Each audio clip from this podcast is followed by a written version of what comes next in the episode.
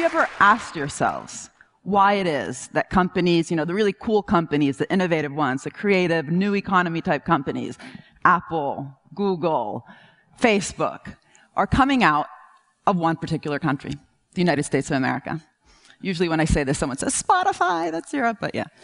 It has not had the impact that these other companies have had. Um, now, what I do is I'm an economist and I actually study the relationship between innovation and economic growth at the level of the company, the industry, and the nation. And I work with policymakers worldwide, especially in the European Commission, but recently also in interesting places like China. Um, and I can tell you that that question is on the tip of all of their tongues. Where are the European Googles? what is the secret behind the Silicon Valley growth model, which they kind of, you know, understand is different from this old economy growth model.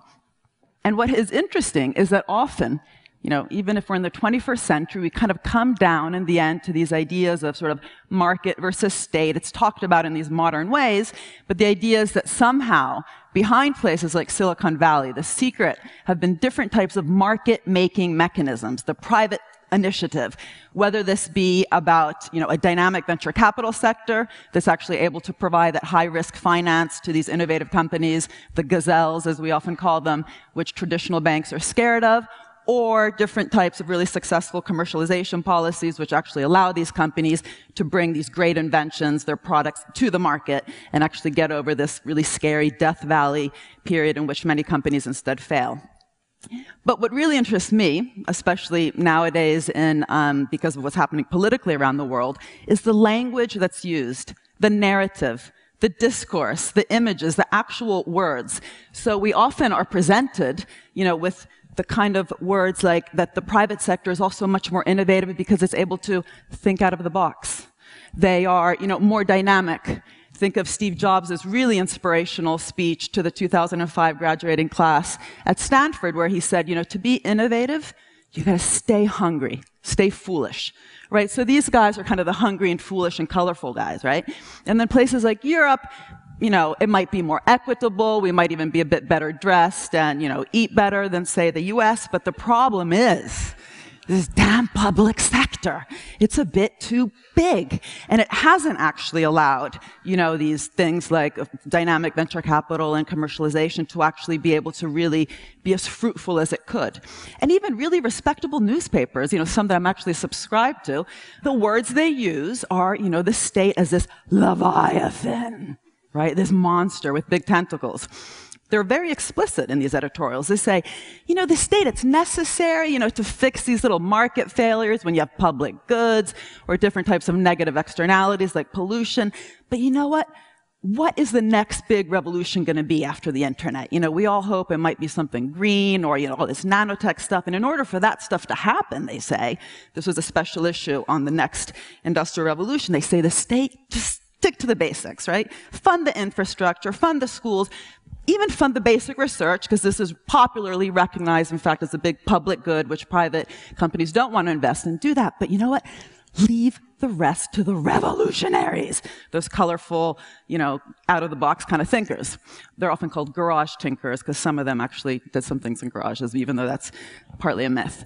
Um, and so what I want to do with you in, oh God, only 10 minutes, is to really think again this juxtaposition because it actually has massive, massive implications beyond innovation policy, which just happens to be the, the area that I often um, talk with, with policymakers. It has huge implications, even with this whole notion that we have on where, when, and why we should actually be cutting back on public spending um, and different types of public services, which of course, as we know, are increasingly being outsourced because of this juxtaposition, right? I mean, the reason that we need to maybe have free schools or charter schools is in order to make them more innovative without being, you know, burdened by this heavy hand of the state curriculum or something. So these kind of words are constantly, these, these juxtapositions come up everywhere, not just with innovation policy. Um, and so to think again, I mean, there's no again, reason that you should believe me. So, you know, just think of some of the smartest revolutionary things you have in your pockets and do not turn it on, but you might want to take it out, your iPhone. Ask, you know, who actually funded the really cool, revolutionary, thinking out of the box things in the iPhone?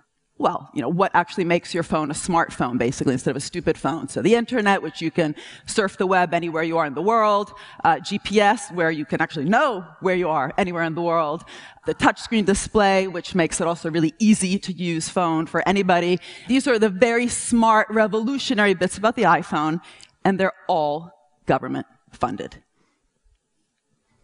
And the point is that the internet was funded by DARPA, US Department of Defense. GPS was funded by the military's uh, NAVSTAR program.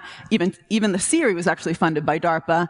The touchscreen display was funded by two public uh, grants by the CIA and the NSF to two um, public researchers, public university researchers at the University of Delaware.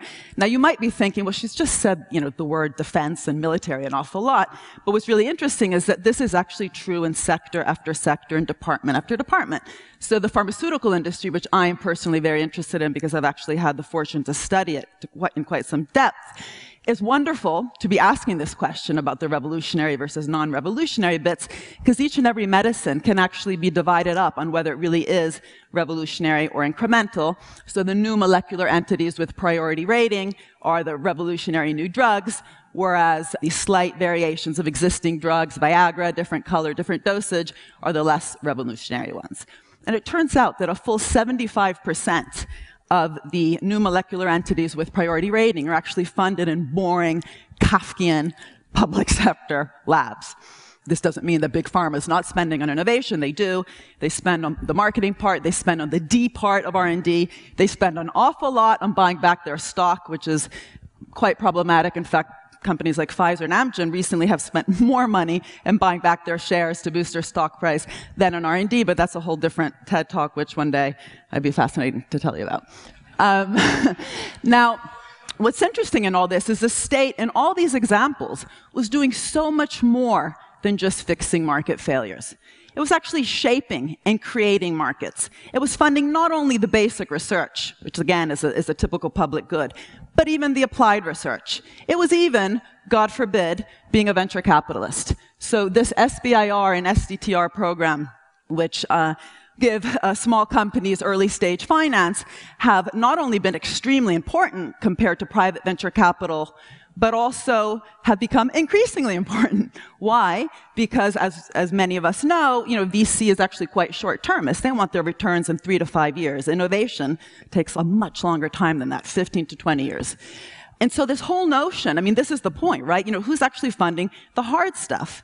Of course, it's not, you know, just the state. The private sector does a lot, but the narrative that we've always been told is the state as important for the basics, but not really providing that sort of high risk, revolutionary thinking out of the box.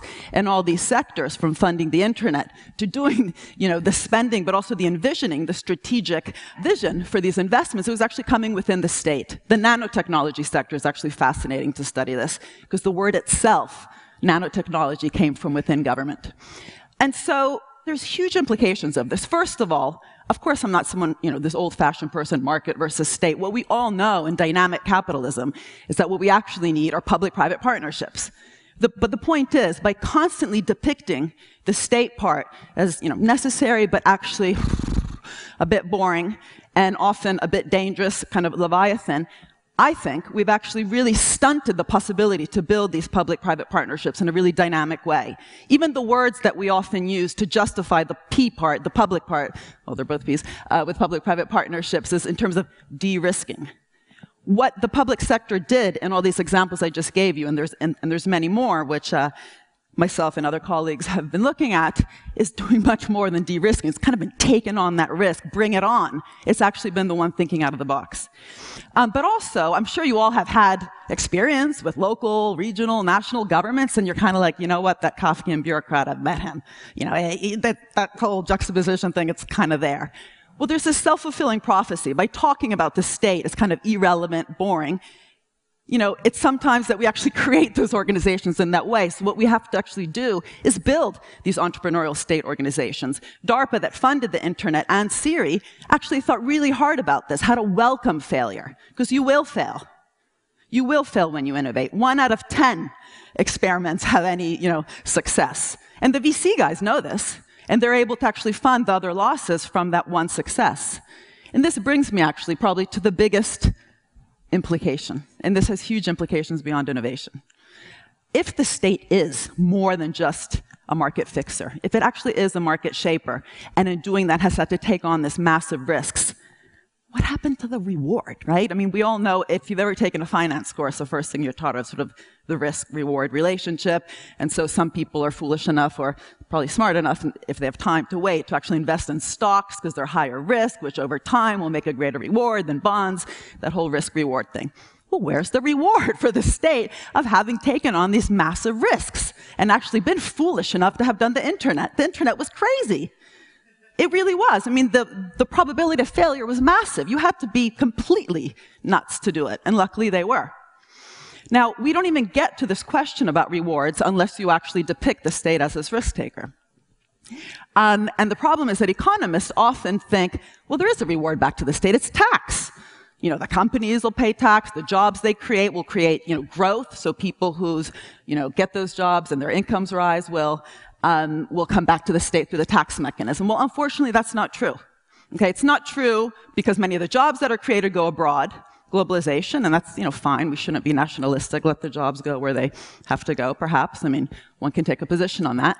But also these companies that have actually had this massive benefit from the state. I mean, you know, Apple's a great example. They even got the first, well, not the first, but uh, 500,000 uh, dollars actually went to Apple, the company, through this SBIC program which predated the SBIR program, um, as well as, as I said before, all the technologies behind the iPhone. And yet we know they legally, as many other uh, companies, pay very little tax back.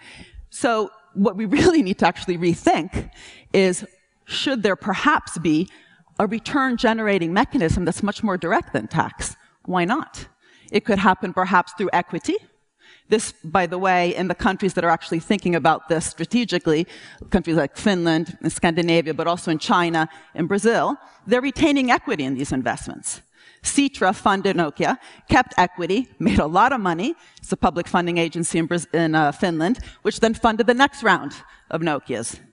The Brazilian Development Bank, which is providing huge amounts of funds today to clean technology. They just announced a 56 billion uh, program for the future on this is retaining equity um, in these investments. So to put it provocatively, had the US government thought about this and maybe just brought back to something called an innovation fund, you can bet that, you know, if even just 0.05% of the profits from what the internet produced had come back to that innovation fund, there would be so much more money to spend today on green technology. Instead, many of the state budgets, which in theory are trying to do that, are being constrained.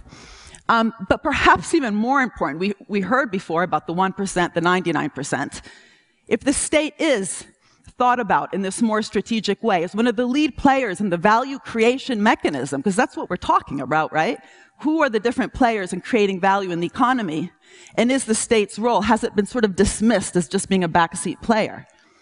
If we can actually have a, a, broader theory of value creation and allow us to actually admit what the state has been doing and reap something back, it might just be that in the next round, and I hope that we all hope, you know, that the next big revolution will in fact be green, that that period of growth will not only be smart, innovation-led, not only green, but also more inclusive so that the public schools in places like Silicon Valley can actually also benefit from that growth, because they have not. Thank you.